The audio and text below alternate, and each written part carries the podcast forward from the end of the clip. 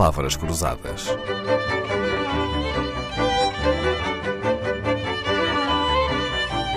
Porque quase tudo é uma questão de semântica. A 7 de março, a crónica habitual de Miguel Esteves Cardoso no público veio responder a uma pergunta que pairava no ar. Por que é que algumas pessoas terão deixado de dizer Kiev, como sempre ouvimos, para passar a dizer Kiev, como se houvesse um acento no i? Miguel Esteves Cardoso veio explicar que essa mudança fonética é uma prova de amor, ou melhor, de humanidade, que é quase a mesma coisa no caso de solidariedade e de comoção. Kiev, a rimar com neve, diz Esteves Cardoso, é o nome da capital da Ucrânia dita com sotaque russo. Mas Kiev, a rimar com Tiv, é o nome da capital da Ucrânia dita com sotaque ucraniano. Isto leva-me a perguntar à professora Margarita Correia, professora auxiliar da Faculdade de Letras de Lisboa, se a fonética também pode ser uma questão política? A língua é sempre uma questão política, uh, neste caso, a fonética, como uma das expressões, como uma das manifestações, uma das, das constituintes da língua, claro que também pode ser política. Uhum. E aqui em concreto, professora Margarita Correia, um, coloca-se a questão de saber se devemos pronunciar os topónimos, o nome próprio dos lugares, hum, aqui na forma ucraniana uhum. ou na forma hum, russa, digamos assim, com fonética russa. Como é que a professora Margarita diz o nome da capital da Ucrânia e como é que nos aconselha a dizer?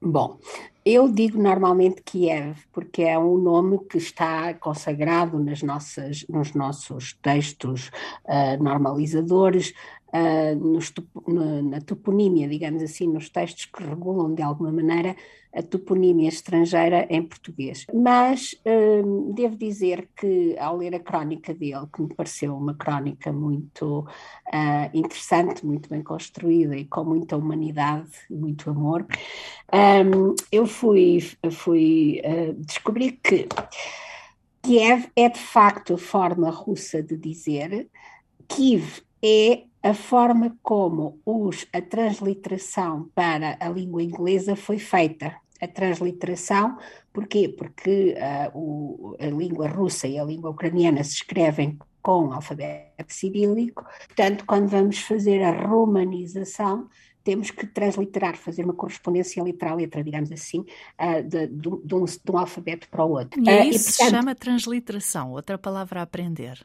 Sim, e, e, trans, e, e Kiev parece que é a transliteração inglesa.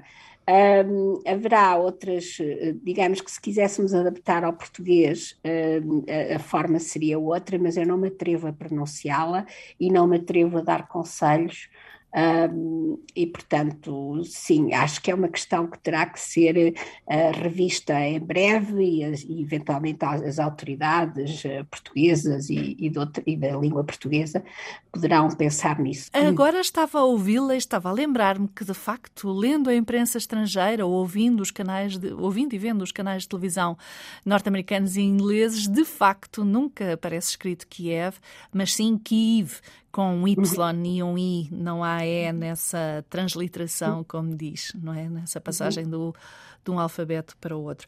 Bom, mas eu não tenho só dúvidas na fonética, professora Margarita Correia. Também a grafia hum, dá que pensar. Em português, devemos escrever a capital da Ucrânia com capa ou com um quê de cauda ou de quá-quá? Uh, eu, eu diria, portanto, aquilo que está normalizado é com Q de 9, o Q de, aquilo que está a dizer é de cauda ou de quá-quá, uhum. e que eu chamo Q de 9, uh, essa é a forma que está uh, normalizada é com QU e EVE. Uh, no entanto, de, de qualquer maneira, um, portanto, nós não temos de facto em Portugal entidades que de forma taxativa façam a regulação. Penso que não, não faria mal nenhum ao mundo em escrever que, que é de 9 o I, mas eh, de qualquer maneira também confesso que não me incomoda particularmente o, o capa. O capa sem o, não é? Bom, uhum. o que podemos aconselhar os ouvintes da Antena 2 é o seguinte: sobre este tema, para quem quiser saber mais, recomendamos a consulta do site Ciberdúvidas da Língua Portuguesa, onde se encontram textos dos professores Carla Marques e Carlos Rocha sobre o léxico da guerra Rússia-Ucrânia. A professora da Faculdade de Letras da Universidade de Lisboa, Margarita Correia, publicou os dicionários portugueses da Caminho em 2009, em coautoria Inovação Lexical em Português, da Colibri, em 2005, e Neologia do Português, uma edição São Paulo 2010. É desde 2018 presidente do Conselho Científico do Instituto Internacional da Língua Portuguesa e esta semana, para nossa sorte, faz-nos companhia na Antena 2. Palavras Cruzadas, um programa de Dalila Carvalho.